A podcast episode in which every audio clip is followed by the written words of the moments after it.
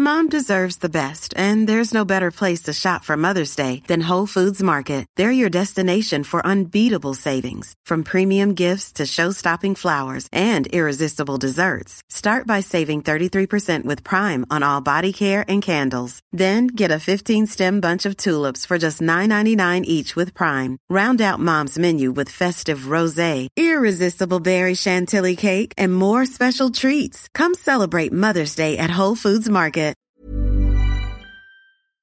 Dieser Podcast wird euch präsentiert von OVH, dem führenden Spezialisten für Webhosting, VPS, Gameserver und mehr. Bei OVH könnt ihr euch bis Ende Juni noch viele Server zum Sonderpreis sichern. Den Link dazu findet ihr in der Beschreibung. Und jetzt viel Spaß!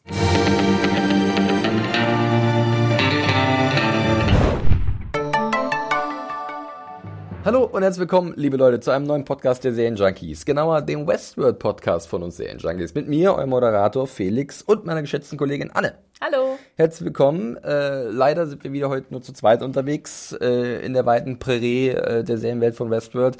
Denn Axel ist immer noch nicht so richtig fit. Er hat noch seine Review abgeliefert, äh, vorbildlich. Da könnt ihr natürlich wie immer auch seine Gedanken zu lesen.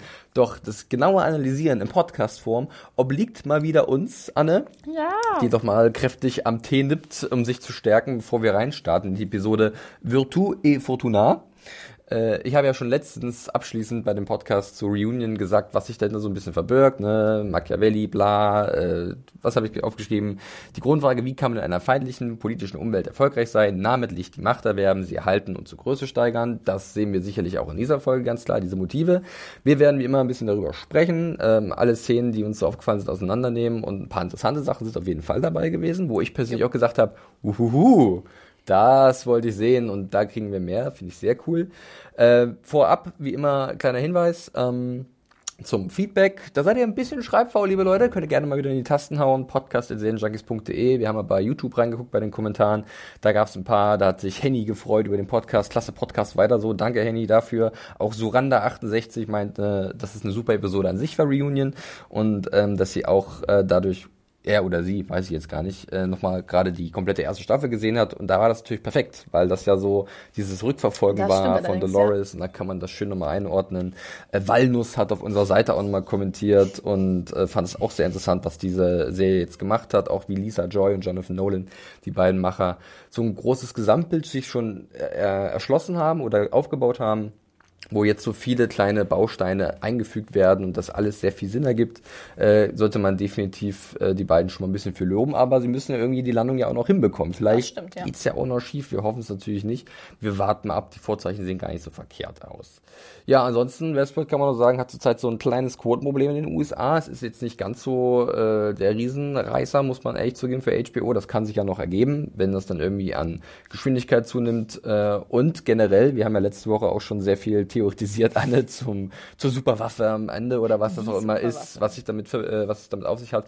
Oder auch, was du kurz äh, angesprochen hattest, dieses Muster, was in den Steinen war von Ja. dem Gebäude von Bernard. Du hattest jetzt nicht nochmal genau nachgeguckt, glaube ich. Nein, aber, aber aber ich habe es getan und ich werde dir kurz sagen, um was es sich eventuell handeln könnte, Anne. Und du weißt noch nichts davon. Ich werde dir das kurz wieder mal vortragen. Finde ich mal schön. Ich kann immer alle meine Sachen, die ich irgendwie raussuche, gegenschmeißen und sie kann dann mit dem Hammer sagen, ja. Das, da stimme ich Das zu oder ich. das nicht.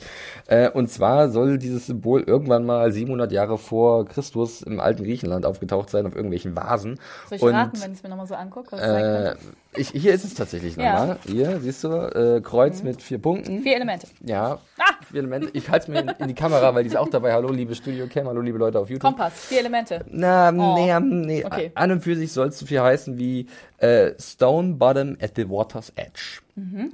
So, wir haben jetzt ja schon irgendwie Wasser gehabt Pi- in der ersten Folge mit Ja. diesem, diesem riesigen See, der sich da gebildet hat. Jetzt gibt es so die Theorie bei einigen Reddit-Usern, dass eventuell die ganzen Hosts dann auf den Grund des Sees sinken, Sinken. wie Steine und dann da aber wieder erwachen durch das Nutzen von irgendeiner Technologie, die Dolores verfolgt. Und dadurch, also jetzt würde ich sagen, dass die Menschen in Sicherheit wiegen eventuell und dann doch irgendwie dann der Aufstand aus den Tiefen der See Also kommt. auf jeden Fall ziemlich creepy.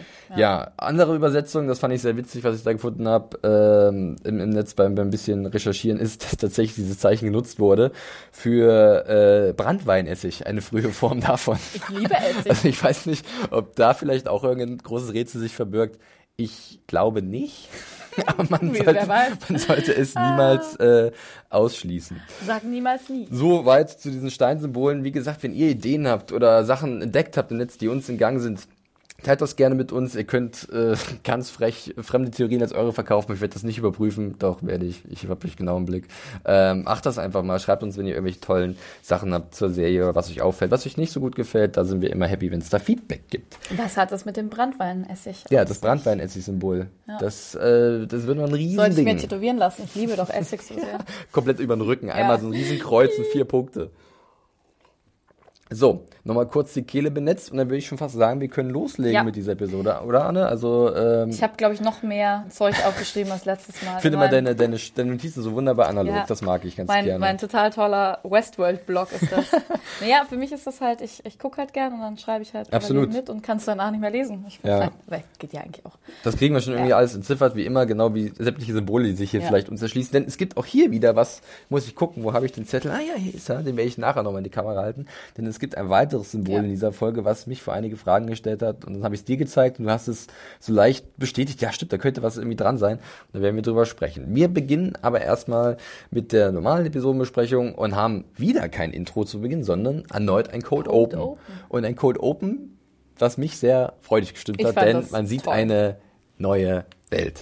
Ich habe erstmal überlegt, okay, was ist es? Äh, ist es vielleicht wieder die Außenwelt? Und aber mit der Zeit hat man dann gleich gemerkt, die Interaktion von den Charakteren, die da sind, es ist erneut ein Park Und wie es auch inszeniert war. Ich meine, das man, eigentlich hast du es doch vom ersten Moment her hat man das doch, also im Nachhinein, zumindest mit den Pfauen. Ja. Die zwei Pfauen, die die Wie Pforte. so eine, ja, ja, stimmt Ja. schon, richtig. Ja, ah, sehr gut. Wie so Ja. ein Tor, das Ja. sich öffnet in die sogenannte äh, Raj World. Das wird nicht Ah, okay. erwähnt, ich aber habe sie so, kolonial-indische Teeparty World Das genannt. ist vollkommen richtig, weil im Endeffekt sehen wir sozusagen Britisch-Indien, Mhm. was ja so Mitte 19. Jahrhundert bis rein ins 20. Jahrhundert existierte. Das Koloniale von den Briten bestimmte Indien, was ja tatsächlich im Englischen halt British India war Ja. und mit dem Hindi British Raj.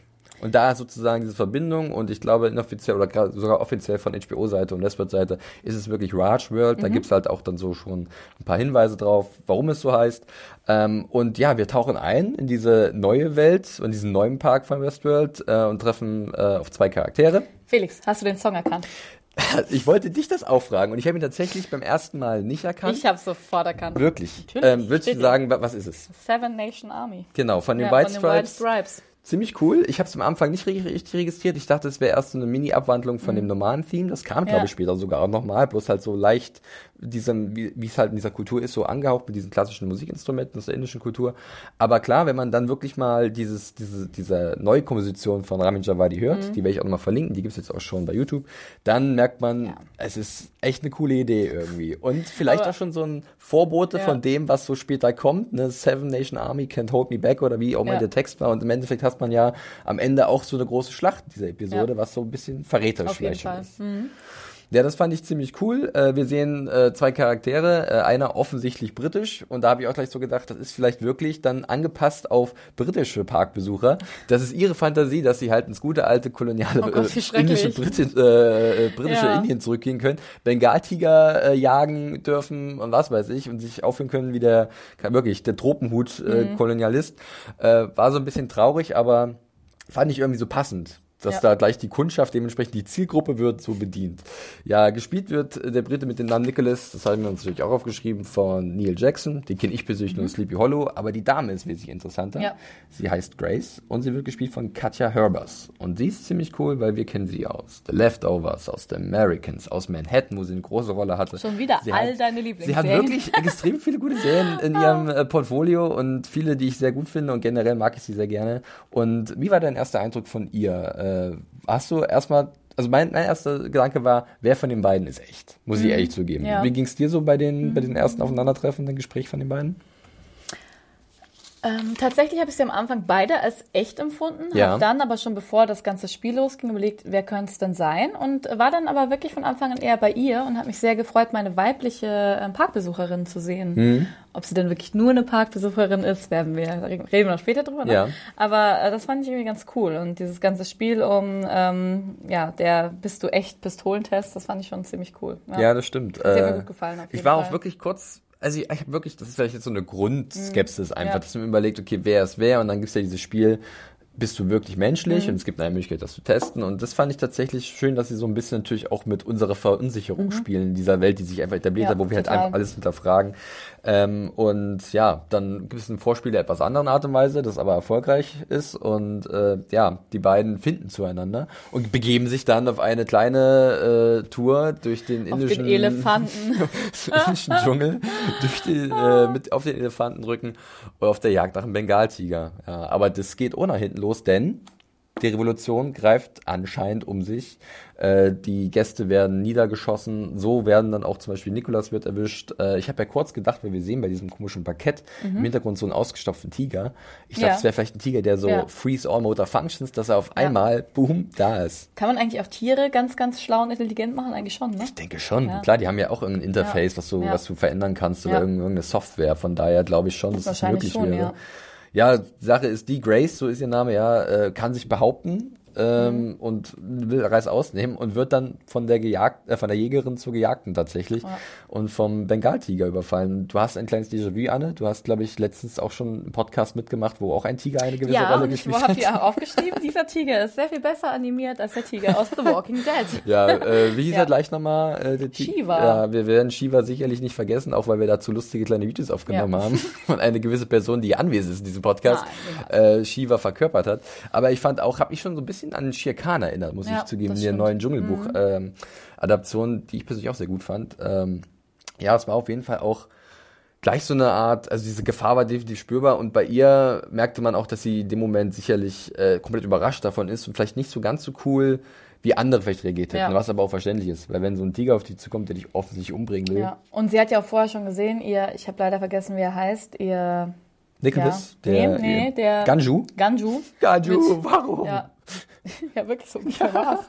Ja, aber auch der kannte diesen, ähm, den lässigen Spruch, This violent delights have wi äh, violent ähm, ends. Ja, so sieht's aus. Also man mit wirklich äh, wie ein Lauffeuer verbreitet es sich über die ganzen Mhm. Ja. Delos-Anlagen und Ja. ja, äh, ja auch äh, Raj World, wenn wir es mal so jetzt nennen, Mhm. äh, ist von dem nicht gefeit.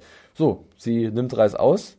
Äh, vielleicht ein bisschen doof, weil sie läuft halt einfach schnurstracks auf eine Klippe zu, Mhm. was man vielleicht hätte sehen können irgendwie. Aber sie ist dann auf jeden Fall außerhalb des Parks so am, Das fand am ich Rand. sehr cool, dass man die Grenzen mal gesehen hat, Ne? wie das aussieht. Da war auch irgendwie so eine diesen- Lichtschranke, Da war eine oder? Lichtschranke. Ich denke, was die Hosts davon abhalten soll, da weiterzugehen. Oder, Oder es vielleicht ist so eine da Kennung Wand, einfach, dass ähm, sie wissen, genau. dass dann jemand Ja. durchgeht oder so, ne? Oder auch, sie sagen dann, ja, bitte, ähm, lieber Parkbesucher, treten Sie zurück, Ja, hier, genau. hier gibt's nichts mehr zu sehen. Das fand ich irgendwie ganz geil, als man das mal sieht. Genau, und da gibt's halt diesen großen See Ja, am Ende. und dann stellt sich halt wirklich heraus, dass es auch im Laufe der Episode, dass es halt im Endeffekt der Bengal-Tiger ist, den wir Ja, in der ersten genau. Folge gesehen haben, ähm, ein Journey into Night. Und ich hatte ja da so ein bisschen rumgesponnen, dass es so ein Symbol sein könnte für ähm, ja das, das japanische, für diese Shogun-Welt, die eventuell Mhm. Ja. da noch kommt oder kommen wird. Und dass es so halt einfach eine Metapher dafür ist. Aber ich hatte ja auch erwähnt, Tiger normalerweise sind ja im subindischen Kontinent beheimatet und dann ist es wirklich jetzt sehr offensichtlich diese Verbindung. Ähm, was mich aber nicht stört, weil das war auch so ein Wunsch von mir für die neue Staffel. Ähm, gib mir mehr verschiedene Welten und Parks. Also es wurde ja auch gesagt, dass es glaube ich fünf oder sechs verschiedene Mhm. Parks geben soll in der zweiten Staffel, die alle so ein bisschen angeschnitten werden. Wir haben Westworld, wir haben jetzt Raj World, wir werden sehr große Wahrscheinlichkeit Ja. Shogun World haben und wir wissen, dass wir es haben werden. Und dann ist man schon gespannt, was noch so kommt, oder? Also Mhm. ich fand das irgendwie mal wieder eine nette Note. Und hinzu kam halt so, dass dieser Charakter von Grace, da glaube ich noch irgendwas ist. Ich glaube auch, ne? Das Notizbüchlein. Ja, Ja. richtig. Äh, der, ist es sicherlich aufgefallen, das Notizbüchlein. Ähm, ich werde da nachher nochmal Ja. äh, darauf zurückkommen. Und wenn wir darüber diskutieren, äh, merkt euch mal, da gibt es so ein Symbol. Ja. Schon mal vormerken. Und ich fand wirklich auch die Stimmung in dem, ähm, in Colonial World, wie ich es nenne, liebevoll. Das haben wir schon echt gut rübergebracht. Also auch das, die, die, die Details mit den Teekannen und den Etageren und so, es war Ich also fand auch, wie es gefilmt war, wir- wirkte es so wirklich. Mhm. so, auch mit der Musik zusammen. Es war halt so, ich weiß nicht, erhaben oder so Ja. ein bisschen alt, aber auch gleichzeitig wie halt, also es ist natürlich auch eine furchtbare Zeit gewesen für die Mhm. ja. Unterdrückten da und das wurde natürlich komplett ausgeblendet da, was wieder dieses klassische, wir gaukeln euch eine wunderbare Scheinwelt vor, in der euch es natürlich perfekt geht, euch Gästen, ihr könnt machen, was ihr wollt. Obwohl ne? sie natürlich auch so eine Welt, glaube ich, tendenziell wählen, wo es Unterdrückung gibt. Ich meine, es ist ja in de- ich- Westworld ich- auch nicht ja. anders mit, mit den ähm, äh, Natives, mit den American Natives Definitiv. und auch, ja, mit den Hier haben wir halt einfach die, die blablabla, Sonnenseite aber gesehen, ja. ne? so ja, voll. fein, feines Anwesen und äh, Aber natürlich auch viel mit, mit dieser zwei, zwei Schichten, Richtig. die Weißen und die nicht die weißen Dienerschaft dann, Menschen. Ja. genau. Ja, sehr spannend. Das ist dann sehr, alles sehr so spannend. eingewoben. Ja, und das ist auch schon das Code Open. Das geht tatsächlich relativ lang, so elf, zwölf Minuten, glaube ich. Mhm. Äh, und dann kommt erstmal wieder das Intro. An dem hat sich nicht viel verändert. Wir kriegen Informationen noch an die Hand gelegt, dass Richard J. Lewis äh, Regie geführt hat. Äh, der war schon bei Chestnut in der ersten Staffel äh, äh, verantwortlich. Hat auch Journey into Night gemacht in dieser zweiten Staffel.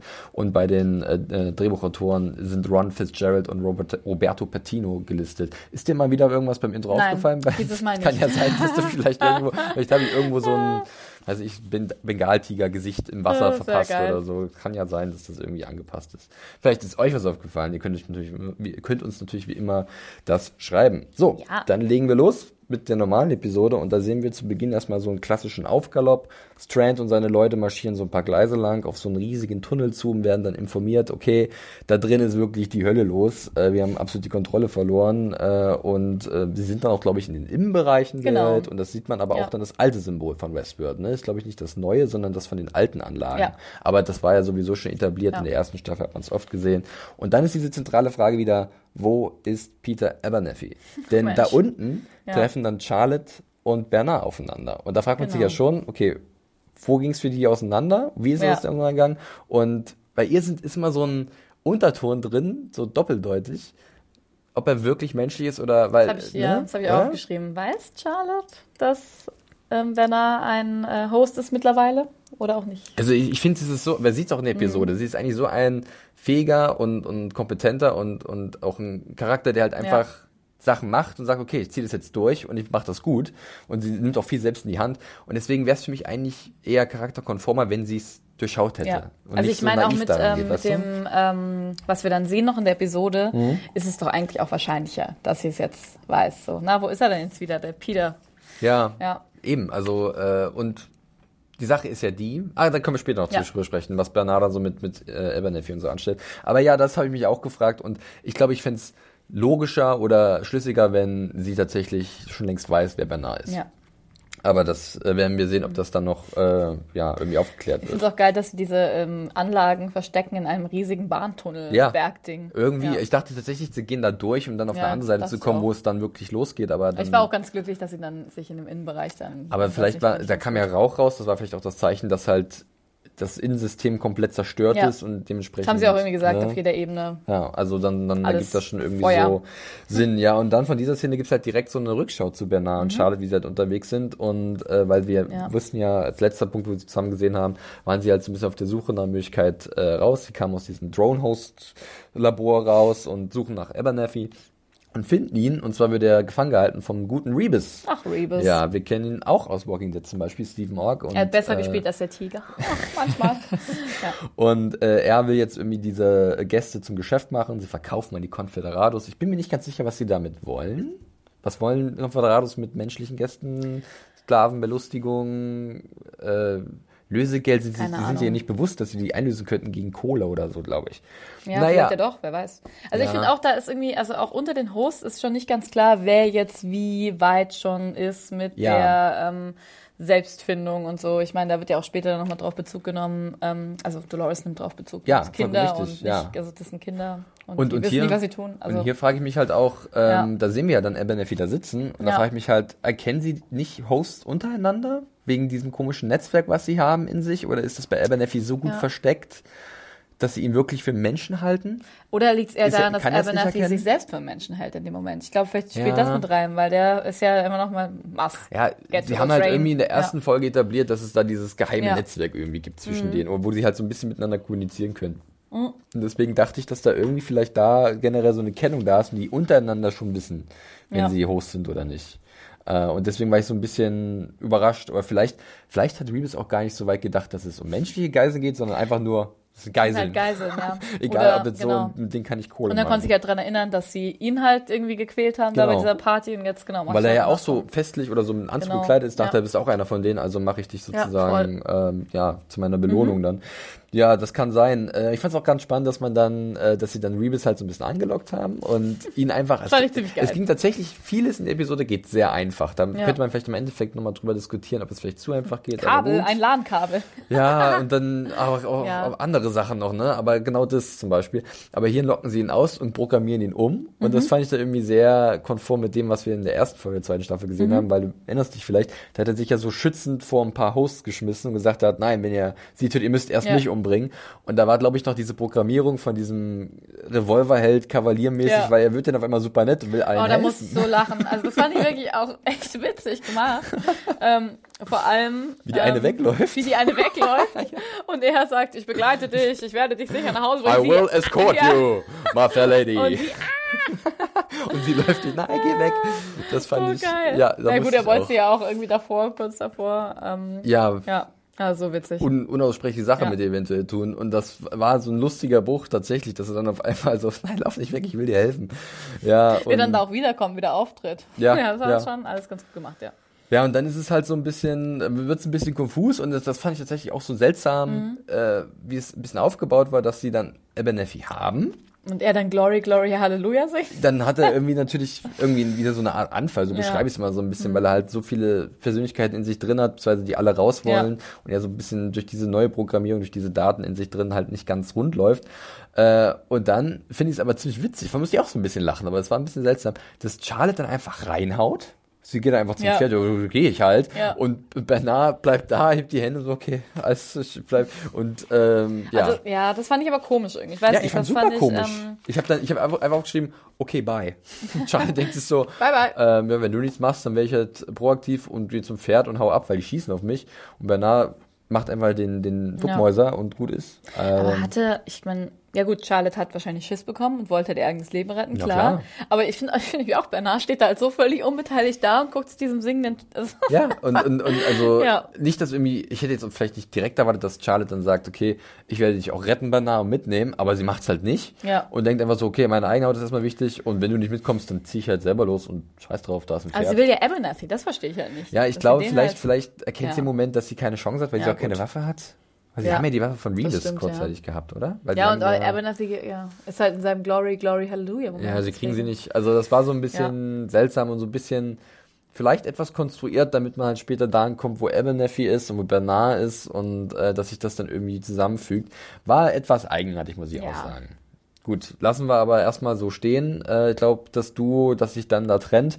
Und springen wir äh, kurz zur Fort Forlorn Hope, ähm, der Ort, den wir am Ende von Reunion gesehen haben. Das Fort der verlorenen Hoffnung. Herrlich, oder? Das geht ja runter von der Zunge. Ich finde es eher so ein Piratenname eigentlich. ein klein wenig, ja. Ja.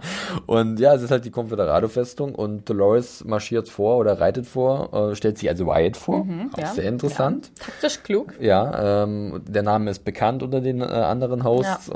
Und ähm, ja, und äh, du, aber sie macht gleich ganz deutlich irgendwie, mich sollte man nicht unterschätzen. Ich habe zwei Informationen, die wichtig für sind, weil ihr werdet bald ja alle niedergemäht werden, weil da jemand kommt, der euch an die, äh, wirklich in die Gurgel will. Und ich bin eure einzige Hoffnung. Und das ist dann relativ simpel auch so, ja, Kräfte zusammenlegen, ihr habt dann noch eine neue Waffe. Ja.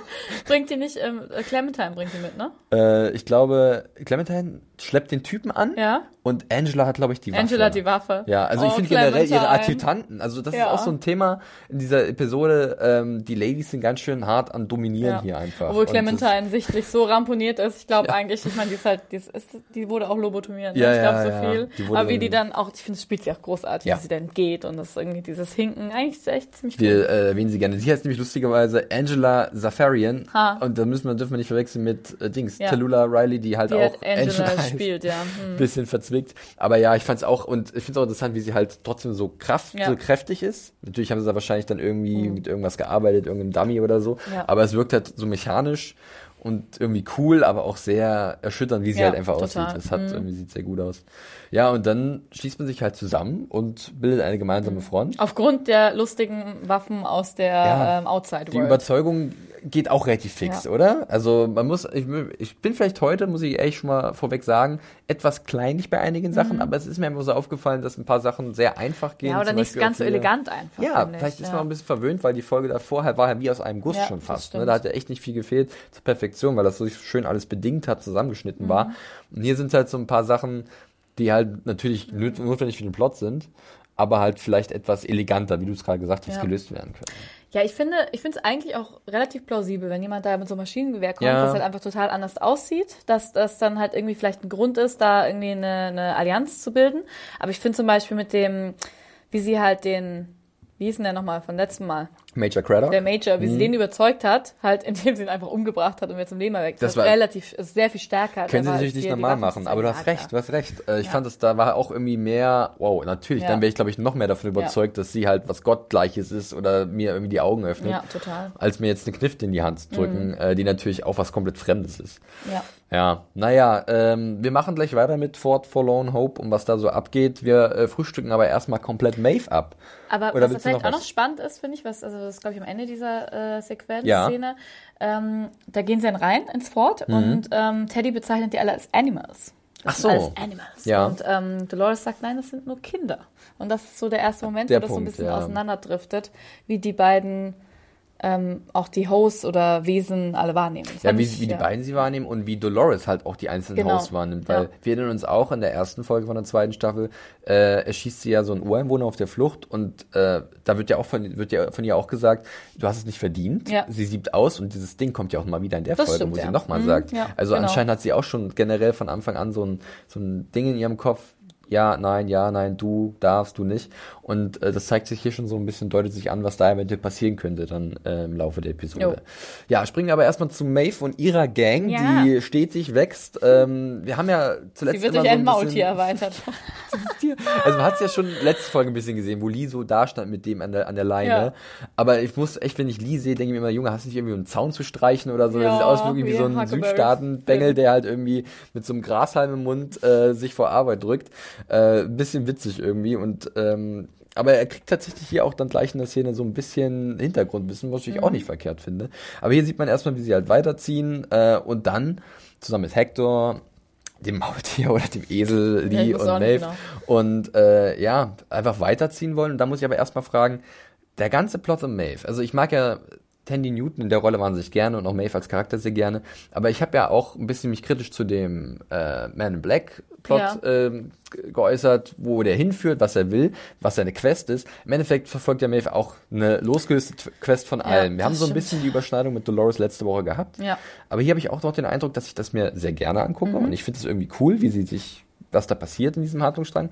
Aber so ein bisschen das große Ziel, ja, die Tochter wiederfinden, packt mich noch nicht so, muss ich ehrlich zugeben. Weiß nicht, wie geht's dir? Na, mir gefällt, glaube ich, das, das Timing, das Pacing heißt das dann, glaube ich, Ja. nicht, nicht ganz so gut. Ja. Ich finde, sie müsste die Tochter einfach schneller finden und dann können wir vielleicht was anderes machen. Ja. Also ich finde an sich, klar, das ist irgendwie auch so ein Weg zur Selbstfindung, Befreiung. Ich mag auch die Crew auch tatsächlich schon ein bisschen lieber als die von Dolores, weil sie ähm, heterogener ist, also verschiedenere Typen, also Menschen Ja, hat. Dolores ist ja auch so ein genau. Dominator in ihrer Gruppe. Genau, ne? und Maeve, oh, Maeve ist es auch. Ja, ne? aber- nur anders. ja, ein bisschen ja. schlauer. Ja, genau. Aber stimmt schon. Ich finde irgendwie so diesen Umweg, den wir jetzt auch am Ende der Episode ja auch sehen, den sie geht, ja immer wieder, hey, warum? Ihr wollt doch nur zu diesem blöden Haus mit dem blöden Kind.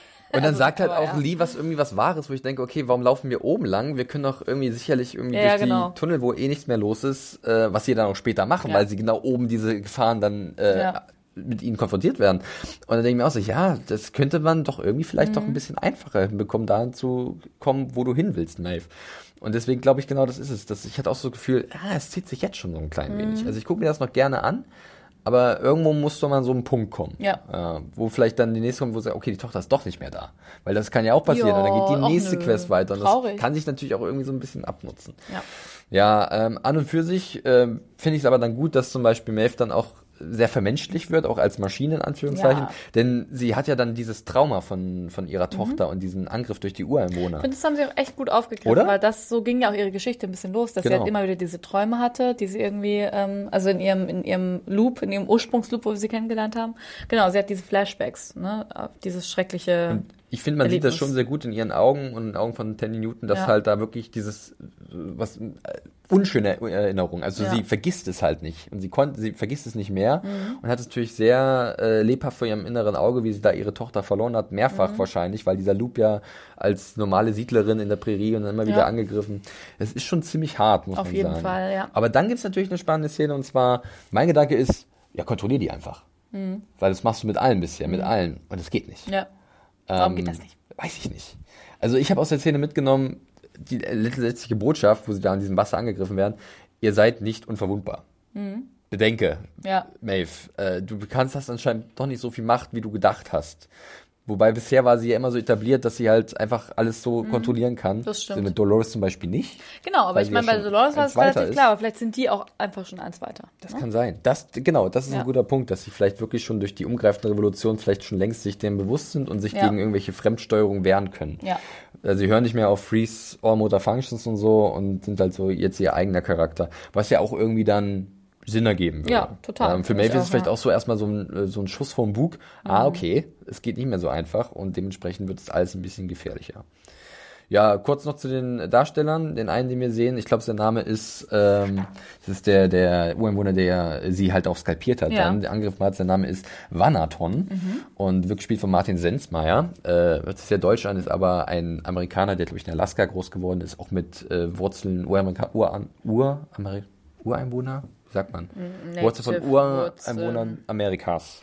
Native Wurzeln. Native Roots. Äh, und ich, mir war so, als hätte der, wäre der andere Ureinwohner tatsächlich San McLernan gewesen, der Akachita oder Akichita, den wir letzte Woche kennengelernt Mhm. Ah, okay. haben. Was ja auch irgendwie dann wieder passen würde, dass die Charaktere oder Ja, Figuren ich hoffe, die haben das gut gecastet. Das mögen Ja. wir ja nicht, ne? Das Ja, das ist, das, das Ja. passt eigentlich ganz gut. Aber Dann- das ist wirklich der, so- das ist der deutscheste Name, den ich seit langem Ja, ich habe auch gedacht, aber er hat, glaube ich, noch irische Wurzeln von irgendeiner Okay, Seite, also da ist irgendwie nichts Deutsches drin. Doch, Martin Sensmeier. Ja, weiß ich auch, Martin Sansemeyer, ähm, von daher. Okay, aber ja. gut, vielleicht spielt er eine, später noch eine Rolle, äh, werden wir sehen. Dann gibt es noch eine Szene zwischen Hector und Maeve und das fand ich irgendwie ganz, ich weiß nicht, so liebevoll, so unerwartet, dass ähm, zwischen den beiden sich doch irgendwie eine Beziehung entwickelt hat. Ja, das fand, ja. Und da muss ich dich aber auch fragen, Anne, kannst du das ernst nehmen? Weil mein Gedanke ist nach wie vor, Maeve kann ja eigentlich schon Leute kontrollieren. Mhm. Aber vielleicht jetzt doch nicht mehr, weil das jetzt etabliert wurde mit den, Mhm. mit den Ureinwohnern. Und äh, weil wenn sie Hector dafür kontrollieren könnte, dann wäre es ja keine richtige Liebe zwischen ja. denen. Aber weißt du? haben sie nicht, He- also Hector und ähm, Armistice hat sie doch, hat sie auch alle Regler hochgedreht komplett. Also glaub, da meinst du diesen, sie- diesen glaub, raus aus dieser raus, Rechnung? Ja. Okay, gut. Glaub das wollte ich, da wollte ich nochmal sicher ja. gehen, weil wenn ich natürlich, wenn ich weiß, dass sie Hector permanent manipulieren kann, dann, dann ist es natürlich so eine, so eine luftleere Aussage, dass er sie liebt, weil das kann Maeve dann einfach in seinem Kopf implementiert haben. Mhm. Aber wenn wir davon ausgehen, dann ist es natürlich irgendwie schön, dass Hector, den ich nach wie vor sehr gerne habe, er ist halt so extrem überzeichnet, Ja. er theatralisch äh, hoch noch was. Und äh, aber irgendwie ist das, finde ich, die beiden funktioniert irgendwie für mich. Findest Ich finde auch. Also selbst wenn die sich äh, irgendwie ihre Liebesgeschichte selbst hingescriptet hätten, Ja. fände ich es irgendwie trotzdem cool, weißt du? Weil, okay, gut, selbst wenn die sich jetzt noch nicht so lange kennen oder halt aus früheren Leben und sich halt, wie Lia auch so schön sagt, ja, ihr sollt euch attraktiv finden, aber mehr auch nicht.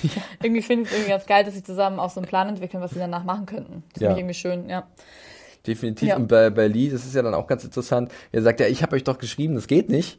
Aber ähm, Hector hat dann schon so wie so eine flammende Rede, nein, ich bin nicht selbst. Aber dann kommt dieser andere Ja, Moment, das war cool. das halt einfach den gleichen Dialog bringt, den Lee halt geschrieben hat. Und dann merkt man halt so, okay, es ist Teil, immer noch ein Teil von ihm. Er hat immer noch dieses Programm drin Ja. und greift oft darauf zurück. Vielleicht in einer anderen Situation, als jemals geplant war.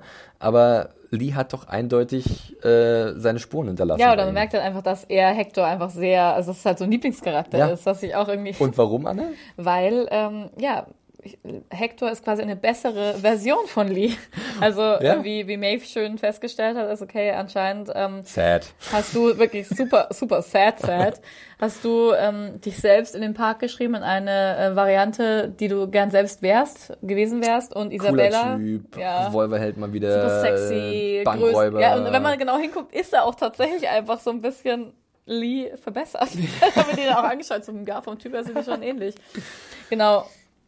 Und ähm, Isabella, die, die alte Liebe von Hector, ja, ist tatsächlich auch eine Ich Ja, fand es so ein bisschen tragisch und hat irgendwie, Lee. hat irgendwie Lee einen schönen Hintergrund gegeben. Ja. Aber es war wirklich ein bisschen traurig und ich fand es auch so ein bisschen selbstreferenziell, also nicht konkret auf die Macher von Westworld bezogen, aber Mhm. man hat ja oft so in vielen Büchern, dass der Autor sich selbst irgendwie Ja. immer verwurstet, ne? In irgendeiner Form eines Charakters oder vielleicht sogar der Hauptfigur, äh, weil er halt das, er kann sich ja in seiner Fantasie ausleben. Er kann ja genau diese Person sein, die er sich ausdenkt. Und man selbst ist ja schon nochmal die, die Person, die man am besten kennt und wo man die meiste Vielschichtigkeit reinbringen könnte. Das glaube ich schon, dass halt, ja. deswegen gibt's halt diesen persönlichen Hintergrund oft, ja. Ich glaube auch, das Ja. ist halt, und das fand ich irgendwie so ein, so ein nettes Detail, weil ich denke, Fall. damit greifen sie viele, also ein Motiv aus, äh, auf, was bei vielen Autoren, ob jetzt im Film sehen oder Ja. halt auch im normalen Bücherbereich äh, oft der Fall ist.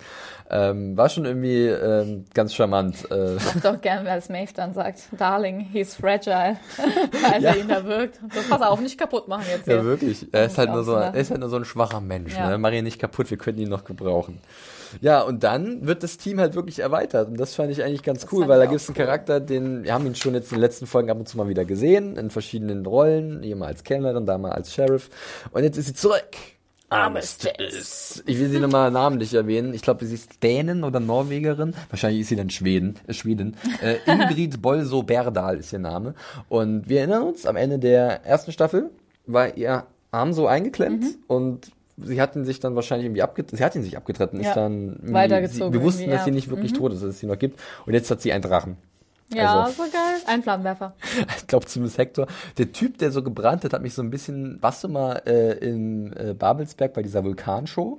Nee, Da aber gab's ich glaube, eine- ich kenne so ein. Werbevideo ja, davon. und da gibt's bei dieser Stuntshow gibt's immer einen Moment, wo halt einer in so einem feuerfesten Anzug aus 20 Metern auf so eine Luftmatratze fällt Geil. oder so ein bisschen habe ich mich Brennend. daran erinnert gefühlt. Ja, natürlich. Ich möchte das. Ja, Babelsberg, der Vulkan. Vielleicht einige draußen, auch gerade aus der Umgebung in Berlin, kennen das Ding vielleicht. Ja, war sehr witzig, als ich da als äh, kleines Kind gewesen bin in meiner Schulklasse, glaube ich. Das war ein großartiger Das ist auf Tag. jeden Fall ein coolerer Ausflug als ins, keine Ahnung, die Höhle Pottenstein. Ich, Höhle Pottenstein.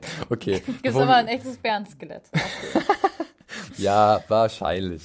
Naja, aber wir versuchen diese alten Kindheitswunden nicht aufreißen zu Nein. lassen aus der Höhle Pottenstein. Äh, wir gehen zurück nach äh, Virtu äh, und äh, Fortuna und ja, haben halt Armistice jetzt, die sich dem Team anschließt, sofort sagt, okay, da lang, äh, gibt ein bisschen, ein bisschen die Richtung, ähm, ich bin auf eurer Seite. Dann sehen wir tatsächlich die beiden Techniker, Ja, Felix, und Sylvester. and, and other guy. den wir nicht so mögen, weil er Ja. halt wirklich ziemlicher Schmierlappen ist. Ja, Silvester ist sein Name Sylvester, tatsächlich. ja. Äh, mit so einer kleinen Granate und einem Kind. Fand ich auch Grenade. Grenade.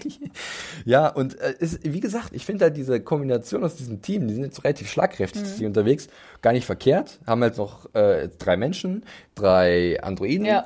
ähm, bringen alle irgendwie ihre Fähigkeit mit. Ich glaube, Silvester trägt noch irgendwas. Ich weiß nicht ganz, was es sein soll. Es war so ein längliches Ding. Ah, Ähm, und ich, ich konnte nicht ganz ausmachen. Also sie haben natürlich jetzt jemand dabei, der halt im Endeffekt jemand flicken kann. Das stimmt. Fehlt natürlich noch das Ja. Werkzeug. Ich weiß nicht, ob die das irgendwo haben. vielleicht ist es ja das praktisch. Reparaturkit. Kann sein. Ahnung. Also damit ja. werden sie so erstmal abgesichert. Aber ich komme gerne mal zurück auf die Frage, die Quest, die braucht ein bisschen Ja. mehr, die muss ein bisschen zielgerichteter sein, glaube ich, langsam. Also es ist gerade mal die dritte Folge, ja. Und am Ende gibt es ja noch eine Szene, da werden wir zum Schluss drüber sprechen. Da könnte ja dann was passieren. Mhm. Ja. Aber für den Moment, wo das dann aufhört hier, mit, mit der Mhm. neuen Gruppe, denke ich mir so, okay, jetzt macht was damit. Ich finde auch tatsächlich dadurch, dass sie halt, dass halt die Tochter von Maeve auf jeden Fall noch im gleichen Park ist, was wir auch wissen. Also ich habe mir immer gedacht, die ist auf jeden Fall in, in Samurai. World Irgendwo oder anders, Irgendwo ne? anders, ne? Aber so ist halt irgendwie, ich weiß nicht. Hi, I'm Daniel, founder of Pretty Litter. Did you know cats tend to hide symptoms of sickness and pain? I learned this the hard way after losing my cat, Gingy. So I created Pretty Litter, a health monitoring litter that helps detect early signs of illness by changing colors, saving you money and potentially your cat's life. Pretty Litter is veterinarian developed, and it's the easiest way to keep tabs on your fur baby's health right at home. Go to prettylitter.com and use code ACAST for 20% off your first order and a free cat toy. Terms and conditions apply. See site for details. Wirkt so umwegig alles. Aber Armistice hat eine coole Robohand. Das stimmt. Sie hat sich äh, ersetzen lassen, das Ding, was sie eingebüßt hat, und das sieht echt cool aus. Das sieht cool aus, Ja. Nee, ein Charakter, den wir sehr gerne sehen. Und wie gesagt, es, ist, es passt wirklich auch zum Motiv der ganzen Episode, dass äh, die Frauen der Schöpfung hier mal wirklich ordentlich auf den Putz hauen. Aber auch, wie wir jetzt gleich drüber sprechen werden, vielleicht sich so ein bisschen hinterfragen, weil das fand ich Ja. sehr spannend. Wir kommen jetzt zurück zu Fort for Lone Hope. War Außer- das schon alles mit Außer du hast noch was, Maeve ist halt das Letzte, Jo, was ich das- zum Schluss ja. machen würde, außer du hast noch was mit Ich habe das Punkt. leider nicht so schön sortiert wie Felix, deswegen muss ich, also ich gehe zurück zum Fort. Genau, richtig, weil dann würde ich nämlich sagen, dass wir diesen letzten, letzte Szene mit Maeve Jo, wirklich zum Schluss machen machen. Und wir schließen sozusagen erstmal ihren Handlungsstrang jetzt an der Stelle ab, wo sie halt wirklich, ich habe es mir ja gerade hier markiert, um nochmal ganz sicher zu gehen, wo sie halt, äh, ja, wo Ja. das Team einfach gewachsen ist und sie durch äh, losziehen. In neuer Fassung. Ja, nochmal Fort Forlorn Hope und äh, da geht's jetzt ein bisschen ans Eingemachte, denn wir haben dann eine Nachtszene und äh, da kommen die Gefangenen, äh, die sie da aufgesammelt haben, unter anderem mit äh, Peter Abernathy und aber auch Bernard und da wartet man eigentlich schon drauf, dass Dolores das sieht. Ne? Ja. Und dann, was ist bei diesem Kopf vorgegangen? Äh, weil wir haben jetzt hier irgendwie zwei Vaterfiguren von ihr und was, was könnte da passieren? Also war da gleich so eine gewisse Vorahnung äh, oder erstmal Ich, ich war einfach gespannt drauf, wie sie, ähm, also ob sie Peter einfach nur als Teil ihres Loops wahrnimmt oder Mhm. halt wirklich als ihren Vater. Und genau, das war ja dann, das finde ich auch eine sehr schöne Szene alles gewesen. Ähm, genau, und mit, ähm, aber Bernard, das war für mich nie so eine Vater, also klar, Arnold, Genau, richtig, das wissen wir das, jetzt, ja. aber es ist ja auch nicht Arnold, sondern genau. Sie weiß, dass er, Ja. das, und sie sagt das ja an einer Stelle Ja, auch, dass genau. es im Endeffekt, du siehst aus wie er, du hast keine Ahnung, wer er gewesen ist oder was er für eine Bedeutung Genau, für oder wie hatte. viel von ihm steckt in dir, Genau. das fragt sie alles, ja, das stimmt. Und die Sache ist ja dann auch, dass, das fand ich dann, dann hat das so eine sehr tragische Note wieder bekommen, denn ähm, zum Beispiel Teddy kennt ihren Vater auch nicht mehr. Ja, genau. Und dadurch ist sie wirklich irgendwie die Einzige, die noch irgendwie weiß, wer ihr Vater ist, wer Peter Abernathy war oder Ja. gewesen ist. Aber da frage ich mich wieder, was, was weiß, also Teddy ist einfach auch lang nicht so weit wie Dolores. auf also ich meine, der Fall. hat auch irgendwie viele Dinge, glaube ich, noch nicht so ganz durchstiegen. Also, ja. Und sie sagt ja auch irgendwie dann, auch äh, ihr Vater erkennt sie ja anfangs nicht Ja. und dann denkt sie auch, dass Teddy auch das Einzige ist, was ihr noch geblieben Ja. ist aus ihrer alten Zeit. Also das ist alles so ein bisschen existen existenzialistisch und ähm, hat wieder gleich so, so einen kleinen, oh, die Arme. Sie Aber, sagt ja auch irgendwie, ähm, was ich auch irgendwie ganz, sie sagt, ja, das ist mein Vater und mein Zuhause. Das das einzige Zuhause, was ich so jemals hatte. Und das fand ich irgendwie eigentlich auch ja, diese so, ganze, das ja. Mhm. ganze Gespräch, was sich dann entspinnt zwischen ihr, sie nimmt sich ja dann die Zeit dann für, für ihren Vater. Stimmt, ja. Äh, und das finde ich wirklich, Sad ich habe Talk. ich hab so draufgeschrieben, das ist so tragisch wundervoll, Ja. weil ähm, zum einen ist es Erinnerung an ihre Heimat, da wo Mhm. sie herkommt. Und es war eine schöne Zeit für sie, als sie noch nicht wach Ja. war, weil äh, natürlich war sie im Loop und dann gab es auch sicherlich mal Gefahren, aber sie Ja. war ja, wurde ja immer wieder gelöscht. Aber im Ja. Endeffekt hat sie ein schönes Haus in der Prärie, Vater und Mutti und schönes Leben, ist immer malen gegangen, mal Ja. in die Stadt geritten und so. Und halt diese wirkliche emotionale Bindung zu ihrem Vater und zu ihren Eltern. Und ähm, aber sie ist sich gleichzeitig bewusst, dass es alles eine Illusion war. Ja. Und das fand ich, finde ich dann irgendwie so, ah, ja, das, das klappt irgendwie bei mir ganz gut. Ähm, dass Mhm. Ja, ich dann äh, Sehr doch, doch sehr angesprochen bin von diesem Ding. Und dann gibt's halt diese schöne Note, dass sie halt zu ihrem Vater sagt, der ja immer noch so halb im Delirium ist und nicht wirklich weiß. Irgendwann reagiert er ja mal auf Mhm. Ja. sie und so. Aber er sagt dann, du verstehst, was ich machen will, oder? Mhm. Und, und es, es, ich, ich habe jetzt den Weg des Krieges gewählt und du weißt, warum ich das machen muss. Die anderen wissen es nicht. Mhm. Ja. Und da war so für mich so ein bisschen, ist das so eine Art Selbstreflexion jetzt? Selbstzweifel? Weil sie Mhm. Ja. kriegt ja schon mit, dass, dass sie aneckt damit. Mit Maeve, Mhm. das Gespräch in der letzten Episode. Das stimmt, ja. Aber Hast du das irgendwie, oder? Ist es nicht so, dass sie, ähm, sie sagt dann ja, hey, du hast gesagt, ich soll wegrennen. Und Mhm. das habe ich getan. Ich bin weggerannt und habe mich selbst befreit, indem ich Ja. halt die, den Pistolenschuss abgegeben habe. Genau. Ähm, aber hat, also ich habe das gar nicht so verstanden, dass sie gesagt hat, sie hat den Weg des Krieges gewählt. Oder ich habe es einfach englisch-technisch nicht verstanden, sondern ich habe eher gedacht so, hey, da draus hat sie ihren Krieg entsponnen. Ah ja, das Also, kann auch jetzt- sein, dass das jetzt- jetzt vielleicht falsch wiedergegeben jetzt hat. ähm, ist es so und ja, was mache ich damit? Also sie erzählt ihm ja schon, es ist schon eine Sorge. Ich habe es Ja. schon auf jeden Fall als eine Sorge Genau. gelesen, dass sie nicht genau weiß. Aber eine Sorge darüber, ob es der richtige ja, Weg ist, Genau, ne? auf jeden Fall, ja. Ja, Und das finde ich tatsächlich dann auch eine schöne Entwicklung von ihr als Charakter, mehr in Richtung des Menschlichen natürlich, Ja. dass sie halt einfach anfängt, sich selbst zu hinterfragen oder ob das der richtige Weg ist und wo es mich hinführen wird. Äh, und deswegen dieser, dieser Hauch Selbstzweifel. Ja, wo, ich, wo ich dachte, wenn es halt eine Maschine ist, in Anführungszeichen, dann ist das ja eigentlich was, was sie nicht haben sollte. Mhm. Und was dann sicherlich auch irgendwann nochmal eine Herausforderung wird für sie, ähm, diese, über diese Zweifel erhaben zu werden und sich dann trotzdem irgendwie durchzusetzen oder ihren Weg weiterzugehen. Mhm, auf jeden Fall. Und das macht sie für mich gleich wieder komplexer und ich muss auch ehrlich zugeben, das war es für mich dann so ein Punkt, wo ich sage, Dolores als Charakter ist auch zurzeit einfach der interessanteste von allen. Ja, sie schon auf jeden Fall. Die, die am ja. mehr, meisten Facetten mitbringt Mhm. und ähm, die sicherlich hier und da auch kleine Fehler begeht jetzt in der Episode am Ende, ähm, was vielleicht aber auch eher wieder auf den Plot zurückzuführen ist, als auf den Charakter an sich. Ähm, aber ich finde es da schon sehr spannend, auch gerade was Rachel, äh, was Evan Rachel Wood daraus macht und ähm, dass sie halt immer so zwitsch zwitschen kann zwischen sehr emotional und verletzlich, aber dann auch wieder sehr tough und bestimmt. Das Ja. finde ich gut. Ja, finde ich auch sehr gut. Nee. Das gefällt mir. Ja, und das Gespräch zwischen den beiden war schon sehr rührend. Tatsächlich Ja, auch, weil ja. ich sagen muss, dass äh, der gute, wir hatten vorhin mal geguckt, Louis äh, Hertham, der den Peter Abernathy spielt, der wurde ja befördert äh, vor der zweiten Staffel in eine größere Rolle, Mhm. also nicht mehr nur Gastdarsteller, glaube ich, war, sondern jetzt wirklich fester Cast ähm, und also nicht Hauptrolle, sondern Nebenrolle, aber äh, wurde halt auch belohnt für sein gut, sehr gutes Spiel. Das war ja schon in der ersten Staffel ziemlich cool Ja. und ich finde es auch sehr, ich, würd- ich würde gerne mal irgendwie ein Video von ihm nochmal sehen, vielleicht gibt es das ja da draußen, wie er halt versucht immer diese diese abgehackten Sachen, weil er halt immer springt zwischen seinen alten Rollen Mhm. Ja. und dann wiederholt er sich, dann ist er auf einmal, singt er irgendein Lied und dann ist er komplett still. Das finde ich schon ziemlich cool. Ich sehr gut auch cool umgesetzt. gemacht. Also auch in der Szene mit dem, als dann wieder, als er wieder in den Train Loop zurückspringt, dass er Ja. jetzt unbedingt zum Zug muss, fand ich auch echt richtig Und gut gemacht. genau, was, was, Ja. was auch für mich so eine Parallele war oder was, wo ich das wiedererkannt habe, ist, wenn man als, als Kind mit ansehen muss, wie die eigenen Eltern vielleicht äh, dahingerafft werden von irgendeiner Ja. Krankheit. Also keine Ahnung, Beispiel Alzheimer oder Ja. so. Und so ein bisschen stellt sich das ja dar. Er weiß ja nicht, wer er ist, wo er herkommt, doch, was er machen will. eine. Und du bist als Kind komplett Eigentlich ähnlich. Mhm. machtlos, die Person, die dich großgezogen hat. Und deswegen fand ich das, glaube ich, hat das bei mir auch nochmal emotional. Also nicht, dass ich total. Mhm. persönlich glücklicherweise schon in so eine Situation gekommen bin, aber ich glaube, viele sehen sich mit dieser Sache irgendwann mal konfrontiert. Mhm. Ja, auch wenn sich diese Eltern-Kind-Rolle einfach umdreht. Und Genau, ich glaube, das genau. ist einfach dann besonders bitter, auch wenn, ja, wenn, wenn sie nur gescriptet war. Trotzdem irgendwie ist es, diese glaub ich, Machtlosigkeit einfach, ja, und so. Total. Mhm. Was mache ich jetzt? Diese Person war für einen großen Teil meines Lebens da und jetzt muss ich für sie da sein, aber ich krieg's vielleicht nicht hin. Mhm. Ja. Es ist sehr, hat viele Ebenen, das finde ich, finde ich stark. Ähm, ja, dann gibt's halt dann nochmal sozusagen so eine minimale Spiegelung mit der anderen Vaterfigur, aber wirklich nur im bildlichen Sinne, weil Mhm. Ja. Bernard ist halt nicht Arnold. Ähm, und äh, da sieht man halt schon, dass da eher weniger emotionale Bindung ist von Dolores aus, ja, weil sie halt wirklich ihm auch sagt, ja, du weißt nicht, wer, du, wer dein Vorbild ist, mit dem du halt gemacht wurdest. Mhm. Und da gibt's aber die Entscheidung für Bernard jetzt anscheinend. Ne? Entweder du hilfst mir, sagt Dolores Mhm. mit Abernathy, oder halt Charlotte. Also zumindest die Entscheidung, also sie sagt es nicht so direkt, aber Bernard steht halt innerlich vor der Entscheidung, weil Ja. äh, Charlotte will an, an Abernathy ran und Dolores will natürlich ihren Vater beschützen. So, und da bin ich ja auch so ein bisschen dann am Grübeln. Das sieht man dann so später, als Bernard an Abernathy rumbastelt. Mir war immer, ich dachte mal, er wüsste ungefähr, um was es geht. Aber er weiß es nicht. Nee, ich glaube, Nee, nee, weiß ich weiß es, oder? nicht. Ich habe Nee. das immer für, für gegeben genommen. Ja.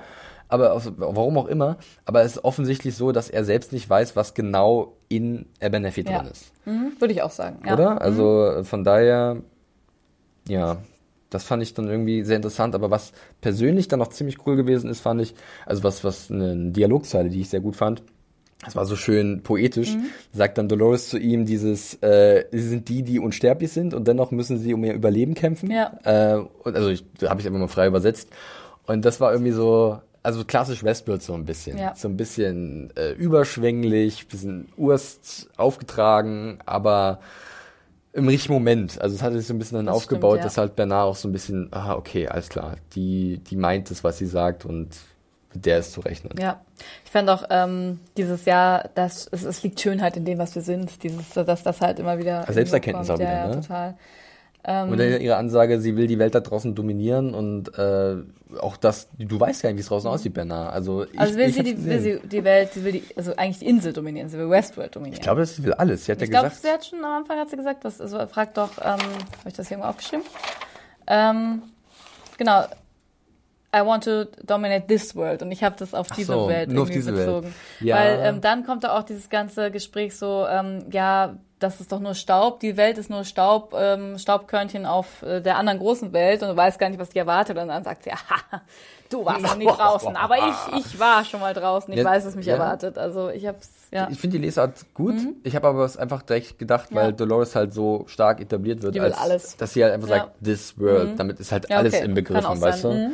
Ähm, das wird sich dann noch zeigen, weil so wie sie sich verhält und in den letzten Folgen, was sie da für Ansagen gemacht hat, hat sich das schon irgendwie nach mehr angefühlt, weil sie will ja auch ihre Peiniger bestrafen und muss Ja. dafür raus irgendwie oder sagt, nee, wir, wir kommen hier weg und äh, dann drehen wir den Spieß um. Ja. Werden wir sehen. Also äh, da waren definitiv wieder ein paar Sachen Voll. drin. Auch irgendwie auch so traurig. Dave broke my father. Die haben, die haben Fadi kaputt gemacht. Was war- wirklich. Ja, nicht wörtlich gemeint, aber es ist, ja.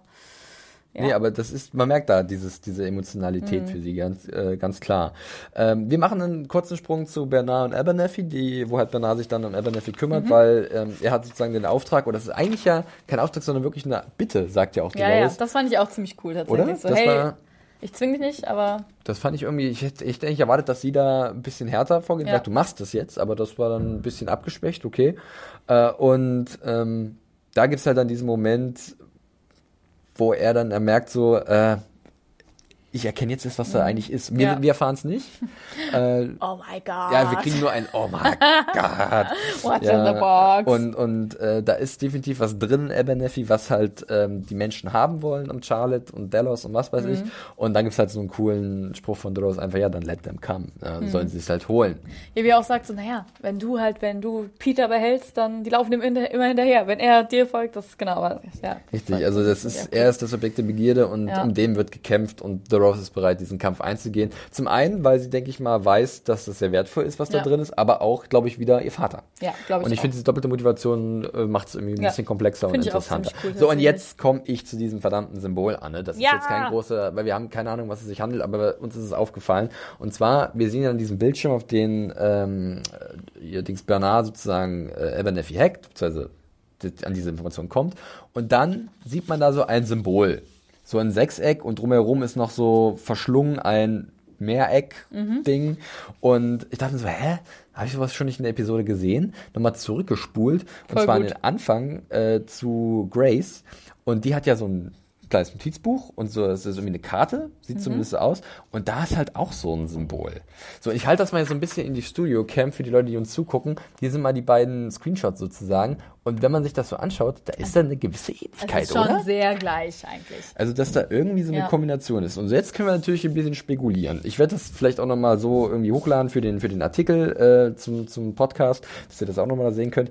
Ähm, weil das würde ja irgendwie vielleicht dann bedeuten, dass äh, Grace vielleicht auch für Delos arbeitet und auf einer Ja. anderen Ebene nach irgendwas sucht, nach irgendwelchen Informationen, dass Delos vielleicht neben Charlotte noch weitere Leute unterwegs hat, die versuchen, diese Informationen aus dem Park zu holen? Oder wie, was, was denkst du? Also ich habe, als, als, als du mich darauf aufmerksam gemacht hast, direkt gedacht, okay, sie arbeitet auch bei Dallas Mhm. und ist halt nicht nur eine Besucherin, sondern ähm, ja, wird wahrscheinlich genau mit der gleichen Motivation wahrscheinlich vielleicht auch wie Charlotte in den Park gekommen sein, Ja. ähm, um ähm, ja, ich weiß nicht, vielleicht auch dann zu dieser Ford-Abschiedsgala, wer Ja, weiß, ne, ja. und hat sich halt in dem anderen Park vergnügt. Das ist so eine Sache, die, die sein könnte. Oder sie ist halt Dallas auf die Schliche gekommen, Uh. hat das irgendwie rausbekommen. Jetzt Corporate Espionage Ja, sozusagen. und ähm, Entschuldigung fürs Klopfen. Ja, bei uns wird renoviert Baustelle. äh, im oberen Stock. Also Ja. wenn ihr irgendwie klopfen hört oder so, Ja. wir sind auch Fuchsteufelswild. Ja. Wir In- überspielen das bloß sehr gekonnt. Jetzt nicht mehr, es tut mir leid, habe ich nicht geschafft.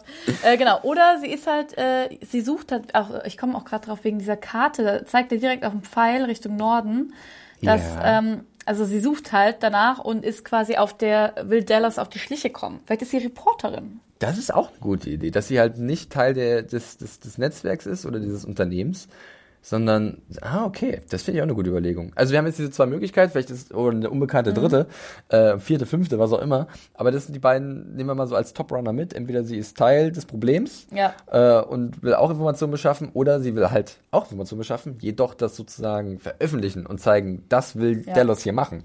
Was eine sehr gute neue Komponente wäre, die sie noch nicht haben. Weil eine zweite Charlotte ist ein bisschen langweilig. Ja, total, Oder? ich Also, auch, ja. ich meine, Charlotte ist super cool, aber wir brauchen nicht noch einen Charakter, der Das diese stimmt. Funktion übernimmt. Dann können wir doch eher was, äh, ja, ähm, was, was dem entgegenwirkt Ja. irgendwie.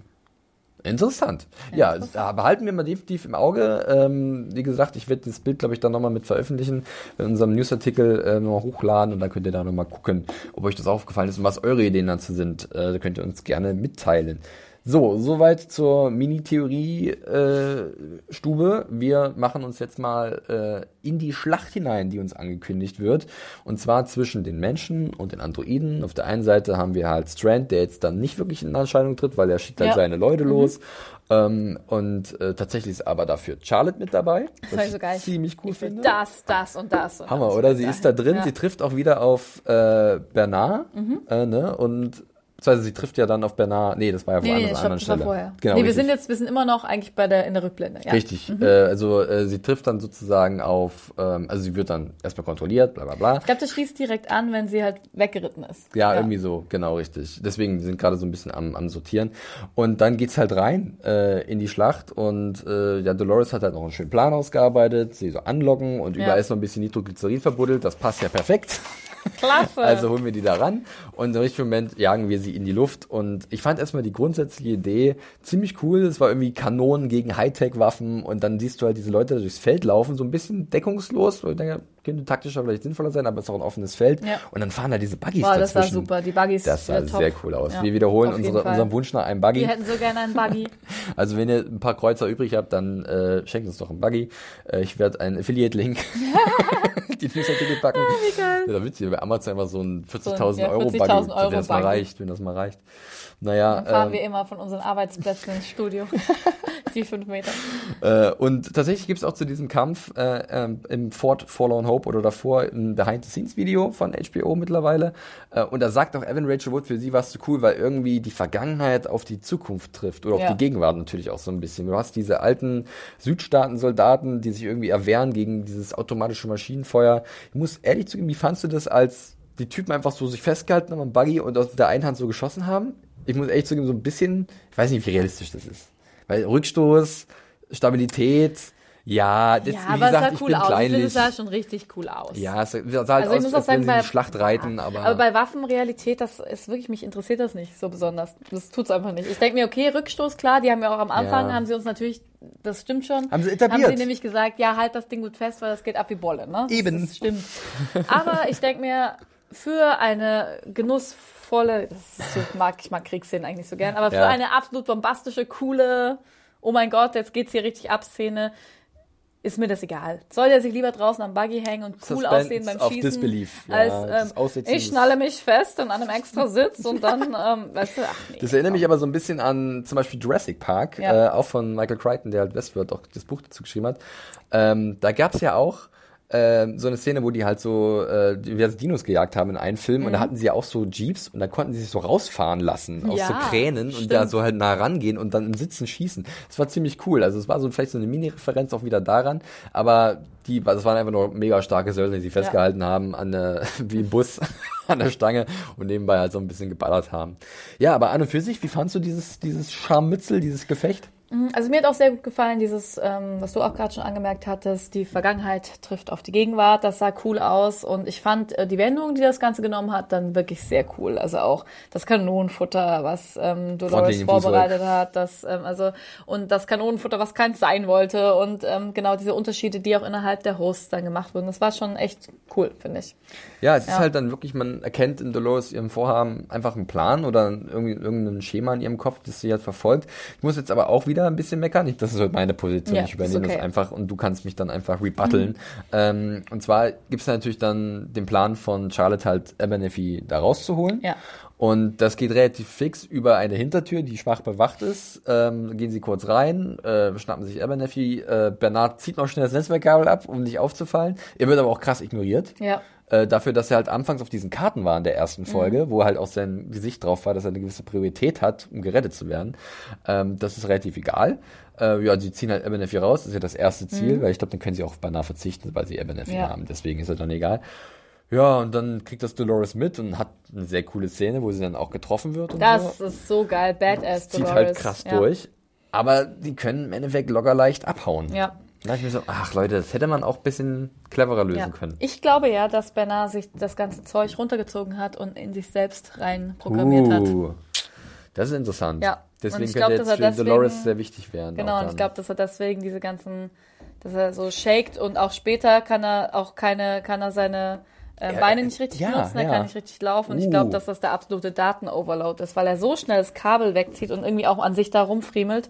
Deswegen bin ich mir da ziemlich sicher, ich dass er da was gemacht hat. Finde ich sehr gut, gefällt mir sehr gut. Er wird ja dann auch von, von ähm, Pennyweather, von Clementine Ja. K.O. geschlagen, aber das ist sehr gut, weil wir haben es ja auch bei, bei Abernathy gesehen, wie er mit diesen Daten nicht zurechtgekommen ist. Ja. Und das finde ich eine sehr gute Beobachtung. Und er hat halt auch ähnliche Zuckungen ja. wie er und genau. Und es wäre auch einfach nur sinnvoll, wenn er halt diese Daten sichert einfach, äh, weil er weiß, was er da gesehen hat und wie wertvoll das ist. Ist. Nee, das finde ich nicht verkehrt. Ich glaube, da könnte bist du eine Sache auf der Spur. Ähm, das könnte wirklich dann interessant werden. Natürlich ist immer noch die emotionale Bindung für Dolores da, deswegen will sie auch, dass halt ihr Vater Ja. gesucht wird. Ähm, und sie sagt dann halt zu Teddy halt auch, äh, wir machen uns dann demnächst ähm, nach äh, Sweetwater auf ähm, und äh, da muss ich noch irgendwas, da muss ich irgendwas finden. Wo ich wieder ein bisschen kritisch anmerken muss, ist so der nächste Punkt auf der Schnitzeljagd. Ja, warum jetzt plötzlich Sweetwater? Ich weiß auch nicht. Es war irgendwie so. In Sweetwater war im Endeffekt das Massaker am Ende Ja, mit. Ford und hat sie da noch irgendwas? Wir- erst wollte sie zu diesem, äh, erst ist sie diese Festung Ja. gegangen, dann will sie natürlich noch ins Valley Beyond, jetzt will sie zurück nach Sweetwater. Ist natürlich wirklich so ein sprunghaftes Ding. aber zum vielleicht ist es auch nächsten. alles nicht so weit auseinander, ne? Und dann geht's ja noch kurz das Ruhe. Ja, ja, ja, weiß. es ist halt Ja. immer so, jede Folge gibt es ein neues Ja, Ziel, so ein stimmt, bisschen. ja. Und dann äh, denkt man immer so, ah, was ist denn damit? Und warum springen wir jetzt wieder dahin? Warten wir mal ab, was da auf sie wartet. Und Äh, alle anderen müssen ihren Vater suchen. ja, wirklich, so ein bisschen. Teddy ist Ja. an ihrer Seite. Wobei bei Teddy, und Ja. das finde ich jetzt auch sehr spannend, Ja.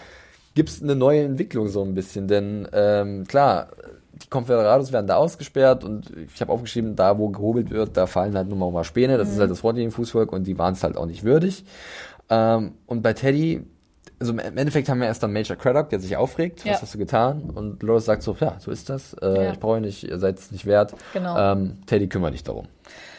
Ja. Und Teddy kümmert sich nicht drum. Der hat, der zeigt Empathie, Mitgefühl, Ja. Gnade. Und äh, Dolores registriert das natürlich. Und ähm, das ist jetzt irgendwie spannend, weil auf der einen Seite Teddy findet vielleicht zu sich selbst, zu seinem eigenen Mhm. Charakter, oder er, er holt das raus, was ihm mal implementiert Ja. Mhm. wurde, dass er halt ein guter ist, äh, eine gute Seele. Ähm, aber auf der anderen Seite könnte er sich mit dieser Entscheidung halt auch für Dolores so sich gegen sie auflehnen, weil er halt nicht mehr folgt. Also er macht sich extrem angreifbar. Also er kann natürlich nicht wissen, dass Dolores ihn beobachtet. Ja. Aber ich finde auch, ähm, das fand ich eine ganz spannende Szene, dass er das einfach auch nicht kann. Ja. Und ähm, ja, da hast du schon recht. Was, was ist halt der programmierte Teddy? Was ist der Teddy, der sich selbst kennenlernt? Ähm, weil klar, es ist ein guter und so, aber ich glaube, Do Dolores ist ja mächtiger auch als Teddy. Ja. Ich denke mal, wenn sie jetzt, also wenn er das, wenn das keine freie Entscheidung wäre, dann hätte er es, ich weiß nicht, weißt du, was ich meine? Dann, Ja, ja, ja, äh, der- ja. dann hätte er das schon gemacht. Und ich fand irgendwie, ähm, er wird ja auch übelst beleidigt da von dem, von dem äh, Major irgendwas und ähm, ja, ich fand es echt cool, dass er nicht abgedrückt hat und gesagt hat, flieht. Und ich glaube, was so für gut. ihn ist, glaube ich, dieses, dieser Ethos, okay, wir sind, äh, wir sind alles, wir sind alle keine Maschinen, viel stärker als für Dolores. Weil die macht halt diese Unterscheidung, wie sie auch vorher sagt. Ja, nicht alle verdienen halt quasi mitzugehen und das, es gibt welche, die sind halt für mich eher wie Kinder, die halt noch nichts wissen. Ja. Und ähm, genau. Und ich glaube auch, vielleicht bei Teddy auch so, wir können doch besser sein als das, was Genau, wir die ganze ja. Zeit sehen. Ne? Genau, also ja. sprich, wir, wir müssen uns doch nicht gegenseitig abschlachten. Ähm, Die Barmherzigkeit. ja, und aber da kommt sofort mein Gedanke zurück an die erste Folge der zweiten Staffel, als wir Teddy am Ende im Wasser fliegen. Ja. Äh, denke ich so, ist das der Grund vielleicht gewesen, weil Doris gesehen hat, Ja. okay, ich kann mich nicht mehr auf ihn verlassen. Äh, er ist einfach schwach in meinen Augen, weil er halt Gnade zeigt Mhm. Ja. und nicht mir bedingungslos folgt und deswegen wird er im Endeffekt ausgelöscht. Wenn wir natürlich davon ausgehen, dass das mit diesem komischen Stein irgendwie wahr ist, mit diesem Symbol, dass die dann alle Mhm. Ja. wiederbelebt werden oder keine Ahnung, ist was anderes. Aber für den Moment kann man vielleicht da schon eine gewisse Kausalität ziehen, so. Ja, weil du da Ja. das gemacht hast, vielleicht entspinnt sich jetzt so ein langer Weg, wo halt Teddy immer mehr abtrünnig wird und nicht mehr Dolores so das Vertrauen in ihn steckt und dann boom.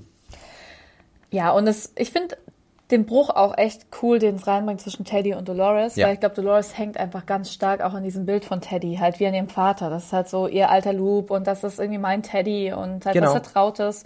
Und ich glaube auch, klar ist sie vielleicht auch wütend, dass er die nicht erschießt. Also sie muss sich, glaube ich, auch davon verabschieden, dass halt ihre, ihre Menschen, die sie um sich hat, dass sie auch wirklich, oder ihre Androiden, Menschen, Ja.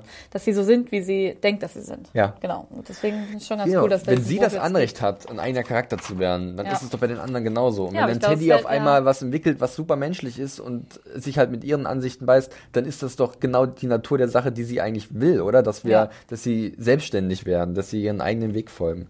Total. Und deswegen finde ich bei Dolores ist nach wie vor so ein schmaler Karat zwischen, oh, die Alte hat ganz schön einen, äh, ein Ei am Wandern, Mhm. sie hat ganz schön nicht mehr alle Latten am Zaun. Auf der anderen Seite, cool, ich verstehe, was sie machen will und ich verstehe ihre Motivation, aber es ist halt so ein doch immer wieder hin und her. Ja, und mit total. Teddy hast du jetzt endlich jemand auf, in ihrem Lager, der vielleicht nicht einfach wie ein Schoß und dann irgendwann hinterherläuft, gerade ist es ja noch so ein bisschen, aber wo dann auch mal ein bisschen Reibung entsteht. Mhm. Ja. Das kann der ganzen Sache eigentlich nur helfen oder beziehungsweise äh, kann, kann beitragen. Auf jeden Fall. Ja, das war dann aber eigentlich schon alles zu diesem äh, ja, Gefecht da, ähm, Fort Forlorn Hope, äh, mit dem Ende mit, mit Teddy und Dolores, wie sie ihm halt hinterher guckt und nicht ganz amused ist. Wir sehen dann noch einen kleinen, äh, eine kleine Szene mit Grace. Und Ja, da Grace zeigt sich überlebt. halt, ja, sie hat überlebt und ähm, der Tiger dementsprechend, ne, den haben sie ja gefunden am Ende der ersten Folge der zweiten Staffel. Und jetzt kommt sie aber anscheinend in die Fittiche der Ureinwohner und Ja. das ist natürlich erstmal nicht so schön, was man sich dann so ausmalt, muss ich ehrlich zugeben. Mhm. Und ich hoffe, dass das irgendwie ja, ich weiß nicht, was sie daraus machen werden. Man hat da natürlich so seine, seine Vermutungen. Ich glaube, dass sie ähm, mit hoffe- den Natives noch was anderes machen. Ich glaube, dass es jetzt losgeht, dass die halt nicht nur, ich meine, im Moment sind sie ja schon so ein bisschen auf jeden Fall die Feinde von Maeve so Ja. und auch als Feindbild gezeichnet in diesem ganzen Narrativ von Westworld. Und ich glaube, sie werden es jetzt umdrehen. Was Ich Subversives, das finde ich genau. gut. Ich finde auch interessant, dass auch äh, Hector hat ja, kann ja auch die Sprache Ja, der, stimmt, der Natives. richtig. Ähm, und ich glaube, so, das wird jetzt alles noch ein bisschen Könntest du dir vorstellen, dass die Natives eventuell, ähm, weil sie jetzt dieses Zusammentreffen mit Maeve hatten, Mhm. dass da dieses Ding noch nicht zu Ende ist, sie, sie vielleicht verfolgen und dann irgendwie dieser Weg von Grace, den Natives und Maeve sich zusammenschließt und dann. Nee, das glaube ich gar nicht. Nee? Ja, also, nee, Also- ich glaube, sie haben ja auch gesagt, sie wollen nur Lee, sie wollen den Menschen. Ich glaube, die Ah, sind ja, super stimmt. conscious. Ich glaube, dass sie sich schon sehr selbstbewusst sind. Also sehr selbstbewusst sind. Ja, die das sind halt kann man sich, nicht die anders- sind sich selbst bewusst. Und deswegen denke ich, dass, dass die, denen ist Maeve jetzt schon wieder völlig Okay, egal. okay. Und ähm, genau, ich bin interessant, was sich daraus entwickelt. Ähm, ich finde es interessant und bin gespannt. Ich finde es Das auch gut, wenn sie es umdrehen. wenn aus dem bösen Ja. äh, Boomern, äh, dem Ureinwohner. Äh, Ja, das hoffe ich auf jeden Fall. Das- das so ein können sie nämlich nicht so lassen. Klar, Das da gab es sicherlich auch nicht nur Kinder von, äh, also genug Nein, Kinder von Traurigkeit, nicht, aber aber ja. es ist ja generell so ein oft reproduziertes Bild in, in äh, Filmen und Serien, dass halt ähm, die Ureinwohner Amerikas halt wilde Barbaren und was weiß ich waren, die halt nur brandschatzend durch irgendwelche Siedler. Und das ist nicht wahr und, Und das, das wollen wir jetzt anders das sehen. kann Ja. man halt, muss man ein bisschen differenzierter Ja, sehen, definitiv. Und ich glaube, da gibt es eine Möglichkeit und deswegen finde ich die Idee, die du Ja, und wie gesagt, sie wollten ja nur, sie wollten Lee haben, sie wollten den Menschen haben und nicht Ja. irgendwie- Das ist die Frage, genau. warum wollen sie den Menschen haben? Um sich an ihn zu rächen, um ihn zu nutzen? Ja, wer Äh, weiß, werden wir vielleicht Jetzt haben sie ja einen Menschen mit Grace. Wir werden es sehen, äh, wo sie Mhm. wieder auftaucht. Ähm, sie ist auf jeden Fall am Leben und ich möchte gern mehr von dem Charakter sehen. Ich finde es jetzt sehr spannend, auch gerade mit dem Ding, was wir gerade mit dem Symbol da Voll, gesagt haben. Finde ich auch. Ähm, mal gucken. Ja, und dann gibt es noch eine abschließende Szene. Wir kehren nochmal zurück zu Maeve und ihrer Bande. Und ähm, das ist, da, da hatte ich wieder so ein bisschen, ha, neu, noch mal was Neues. Und ich habe mich sehr gefreut. Die Musik war schon so ein bisschen anders, hatte schon so einen Hauch von eher was Asiatisches, ähm, äh, diesem Kulturkreis. Äh, und ich habe gleich gedacht, noch eine andere Welt. Dann wird aber gesagt, wir sind hier im Klondike-Bereich oder Klondike-Bereich, wo halt die ganzen Go- Goldschürfer waren am Ende des 19. Jahrhunderts. Und nicht mehr so weit weg von diesem Bereich, wo halt ihre Tochter hat. Ja. Und ähm, das ist ein Lagerfeuer und ja, Armistice ist ziemlich cool. Ja gut, wenn sie nicht nett sind, bringen wir sie halt um, kein Problem. Und es schneit da. Es schneit auch, ist ein bisschen frisch. Silvester äh, ist so eine kleine Mimose. Mein Gott, habt ihr Ja. mal die so. Und dann entdeckt Lee im Schneehaufen, natürlich auch so ein bisschen zufällig. Ich habe Ja. da jetzt erstmal nichts gesehen außer Schnee, aber buddelt da eine Samurai-Maske aus, beziehungsweise einen Helm mit dem Kopf drin. Ja. Ich so, aha, erstmal cool, Samurai, äh, ist ein Kopf drin, das heißt, hier ist irgendwie auch irgendwas los. Und äh, ja, dann sind sie da am Feuer, drehen sich kurz um und zack, kommt da anscheinend irgendein Samurai-Krieger mit seinem Katana und war geil, äh, ja. auf die Kamera zugestürmt und cut. Und ich dachte so, cool. Ich fand's cool. Und dann ein sehr schönes, genau mit veränderter, ähm, abgeänderter Musik, das ähm, den ganzen hab, Abspann. Genau, du hast, cool. auch, du hast auch so gehört, dass es halt das Westworld-Theme Auf jeden verändert Fall, wird. ja. Weil ich habe nochmal recherchiert und angeblich ist es von Maroon 5, Mhm. Der Song Secret. Uh. um, umkomponiert. Muss ich noch mal- muss ich ich noch muss hören. auch noch mal, Kann sein, ich, ja. ich, ich kenne den Song tatsächlich Ich nicht. glaub, ich ich müsste kenn noch ihn, mal ja. reinhören, wie der Original ist, weil ich habe auch diese Höhen und Tiefen von diesem klassischen Westworld-Theme halt gehört, bloß halt mit auf der Bambusflöte Mhm. Ja. oder so. Irgend so ein. Musikinstrument, was halt im asiatischen Raum eher geläufig ist oder im japanischen Raum. Ja, und das ist halt schon mal so ein schöner äh, Teaser für Shogun World. Ähm, ich weiß auch schon, wann das genau kommen wird. Ich muss es jetzt aber noch nicht verraten. Ich werde es auch nicht verraten. Ähm, da werden wir früh genug drüber sprechen. Aber wie war bei dir so das Gefühl? Yes? Oder meinst du jetzt, dass sie vielleicht gleich rübergehen in die Welt oder dass das jetzt Mhm. invasiert wird erstmal von denen oder wie verschwimmen die Grenzen? Also genau, verschwimmen die Grenzen, das ist der richtige, das richtige Stichwort. Ich freue mich darauf, dass die Grenzen verschwimmen. Ja. Also ich habe irgendwie, also ich brauche jetzt nicht, ich meine, ich fand Kolonial World, wie heißt die nochmal? Raj World, das Raj ist ganz World. fies. Also R-A-J Ja. und dann Also das finde ich schon toll, auch die anderen Welten zu sehen, aber ich freue mich am meisten drauf, wenn die ineinander übergehen. Also ich fand auch mit das Spannendste, auch, also auch wenn es tolle Bilder waren, diese Grenzen zu sehen. Hm. Wie funktioniert diese Insel, wie funktioniert dieser Park? Also ja, aber ich freue mich drauf, dass wir jetzt Richtung altes, ähm, Japan. Ja, feudales Japan. Feud- ja, so feudales. Japan gehen und da eine Weile abhängen. Und wer weiß, wie die Welten schon ineinander greifen. Ich meine, ja, Ich muss tatsächlich auch zugeben, dass der erste Shot von dieser letzten Szene, wo du halt diese Bergspitzen siehst und diesen Wald, äh, klar, das hat doch was von Nordamerika. Ja. Aber ich, mein erster Gedanke war auch so ein bisschen, na, sind wir jetzt schon Ja. in irgendwelchen asiatischen, äh, japanischen Wäldern mit den Bergspitzen? Weil es gibt ja auch in Japan riesige Bergketten. Ähm, dass es nicht der Mount Fuji war, das hat man sofort gesehen, aber dennoch Fall, ja. äh, war, war halt sofort die, ähm, irgendwie, hm, könnte Ja. das? Weiß ich nicht. Ja, also wie gesagt, ich freue mich äh, immer wieder, wenn wir neue Sachen sehen und das bahnt sich hier an und von daher war das dann für mich ein schöner Abschluss in dem Sinne, dass ich sage, oh ja, da habe ich Bock drauf, Mhm. äh, mehr davon bitte. Ja. Es hat mir auch gut gefallen. Ich fand auch mit dem ähm, äh, Ende, dem Endshot vom Cold Open, das war ja ähnlich gefilmt auch tatsächlich. Also es ist der Ja. Tiger quasi auf hier, also man sieht zwar noch, wie Grace weggestoßen Mhm. wurde, der Angriff, und es war ja ähnlich jetzt nochmal halt, dass quasi der Samurai-Krieger auf die Gruppe losgeht. Ja, dieses, diese, Verbinden, dieser, Clash, Boom, Richtig. alles trifft aufeinander. Wir haben sehr viel äh, Verbindungen, Ja. Clashes, Aufeinandertreffen Auf in Fall. dieser Episode. Ähm, man erkennt ein gewisses Muster. ja, So, dann sind wir eigentlich schon durch mit der Episode. Ja. Ähm, ich habe das Gefühl, wir sind fast schon durchgerast, aber ich so glaube, äh, wir haben äh, hoffentlich alle wichtigen Dinge erwähnt, also die Sachen, die uns aufgefallen sind. Ihr könnt uns natürlich wie immer äh, da hinweisen, wenn euch noch irgendwas äh, Sehr gerne. ja, aufgefallen ist und ihr was entdeckt habt, was uns entgangen ist. Ähm, bevor wir zum Ende kommen, ich mache mal wieder ein Fazit. Fazit-Time. Du kannst deine Gedanken sammeln, wenn du magst. Ja. Oder du kannst ja gerne mal anfangen. Ansonsten. Nö, mach du. Ich mach. Äh, ich muss echt zugeben, ich fand die Episode jetzt im Vergleich zur letzten, zur Reunion, jetzt nicht ganz so feinfühlig. Das war aber, glaube ich, nicht die Idee dahinter. Hier war schon das Ganze ein bisschen mehr auf Krawall gebürstet. Ähm, das war im Endeffekt gut, aber ich glaube von den drei Episoden bisher die schwächste, in Anführungszeichen. Ähm, ich fand ein paar Sachen halt so etwas konstruiert, dass es halt so funktionieren muss, damit es halt so weitergehen kann. Auf der anderen Seite gab es halt so ein paar Plots, wo ich mir so gedacht habe, da wäre es schön, wenn wir vielleicht speziell halt Maeve weil wir ja so viel auch über den Man in Black ein bisschen uns geärgert haben, dass es da auch natürlich vorangeht. Mit der letzten Szene hat man dem natürlich so ein bisschen die Kritik genommen, Ja. weil ich denke, okay, jetzt haben wir da wieder einen neuen Ansatzpunkt. Und äh, ich meine, wer die Trailer gesehen hat, der weiß auch, dass Maeve früher oder später halt mit dieser Shogun World Ja. in Verbindung äh, treten wird. Von daher bin ich da jetzt wieder doch relativ guter Dinge. Ähm, ich fand einen roten Faden erkennbar, irgendwie, äh, dass der Fokus doch sehr stark wieder auf den weiblichen Charakteren lag und an ihren Entscheidungen und dem, wie sie sich verhalten. Ob jetzt Charlotte, ob jetzt Dolores, ob jetzt Maeve, ähm, oder halt auch Grace, der neue Charakter. Eine schöne ähm, Ergänzung jetzt. Äh, ich glaube, bin ich wie gesagt sehr gespannt, wo es dahin geht. Äh, wir haben neue Parks gesehen, neue Facetten. Dieses Verschwimmen der Grenzen, wir es gerade nochmal erwähnt, fand ich schon mal sehr cool und hoffe, dass es da weitergeht. Und äh, ich Sonst übe ich mich ein bisschen in Geduld. Ich muss echt zugeben, ich fand es nicht schlimm, dass wir den Man in Black nicht gesehen haben. Ich auch nicht. Ähm, ich möchte trotzdem gerne wissen, was sie mit ihm natürlich vorhaben. Äh, William war letzte Woche sehr gut tatsächlich, Jimmy Simpson. Ähm, da, da freue ich mich natürlich, wenn er auch wiederkommt. War aber jetzt alles nicht so wild. Es war eine gute runde Sache. Ähm, ein paar kleine Problemchen mehr als sonst, aber ansonsten ähm, ging das schon in Ordnung. Anne, wie ging's dir? Ja, also mir hat die Episode auch nicht ganz so gut gefallen wie die letzte Episode.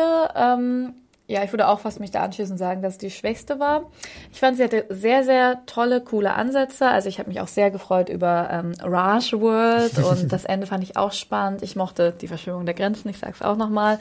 Ich fand äh, Dolores wieder starke Performance. Ähm, auch spannend einfach, wie auch hier wieder mit den Loops und dem echten, der echten Welt quasi gespielt wurde, weil, also auch da, finde ich, waren die Grenzen am Verschwimmen Ja. und ähm, genau, also auch in, auf dieser zwischenmenschlichen Ebene. Ich fand ähm, auch, dass die Schlacht um das äh, Fort ähm, gut inszeniert war auf jeden Fall. Äh, fand Charlotte auch ziemlich cool. Ja, das war alles, was mir gefa- gefallen hat. Aber ich muss, also ich glaube, die, die Episode ging für mich einfach nicht so ganz so gut zusammen. Es war halt nicht so ganz aus einem Guss. Vieles, wie du auch schon gesagt hast, wurde halt vereinfacht. Ähm, kann ich auch mit leben, kann ich drüber hinwegsehen, aber genau. Ja, eine gute Episode, aber nicht so gut wie die davor. Sehr schön, äh, wunderbar, schöne Schlussworte. Ähm, das waren unsere Faziti. Fatititi.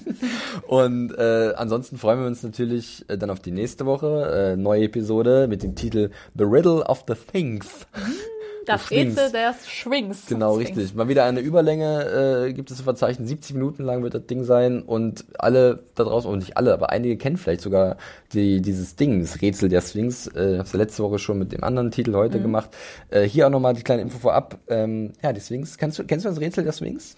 Wenn du es hörst, weißt du es bestimmt. Also, aber, ähm, was die deutsche oder angepasst wurde es auf Was geht am Morgen auf vier Füßen, am Mittag auf zwei und am Abend auf drei? Ja, ich kenne das. Ne? Ähm, Wir werden es jetzt nicht verraten, einige von euch wissen es bestimmt oder werden es einfach googeln.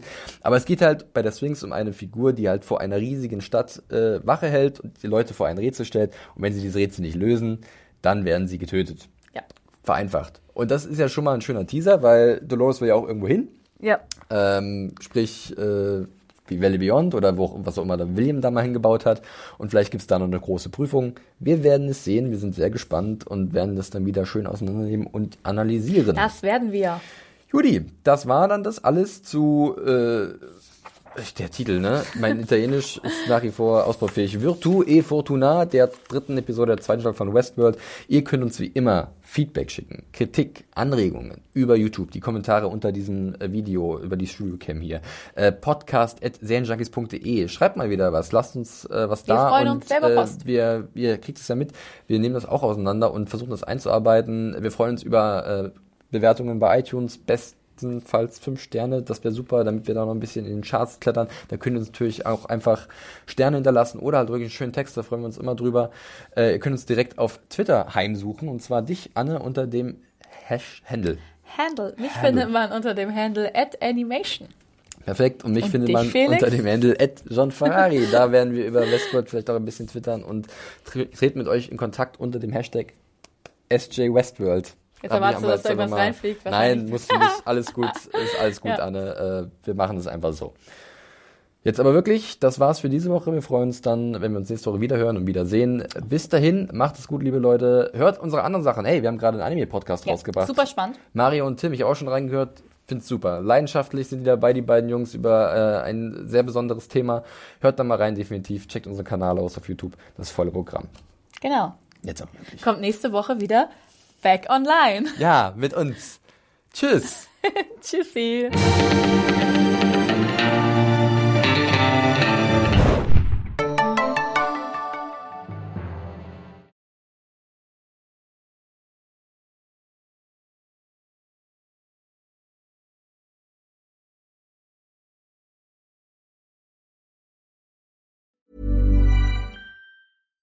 Here's a cool fact a crocodile can't stick out its tongue. Another cool fact you can get short term health insurance for a month or just under a year in some states. United Healthcare short term insurance plans are designed for people who are between jobs, coming off their parents' plan, or turning a side hustle into a full time gig.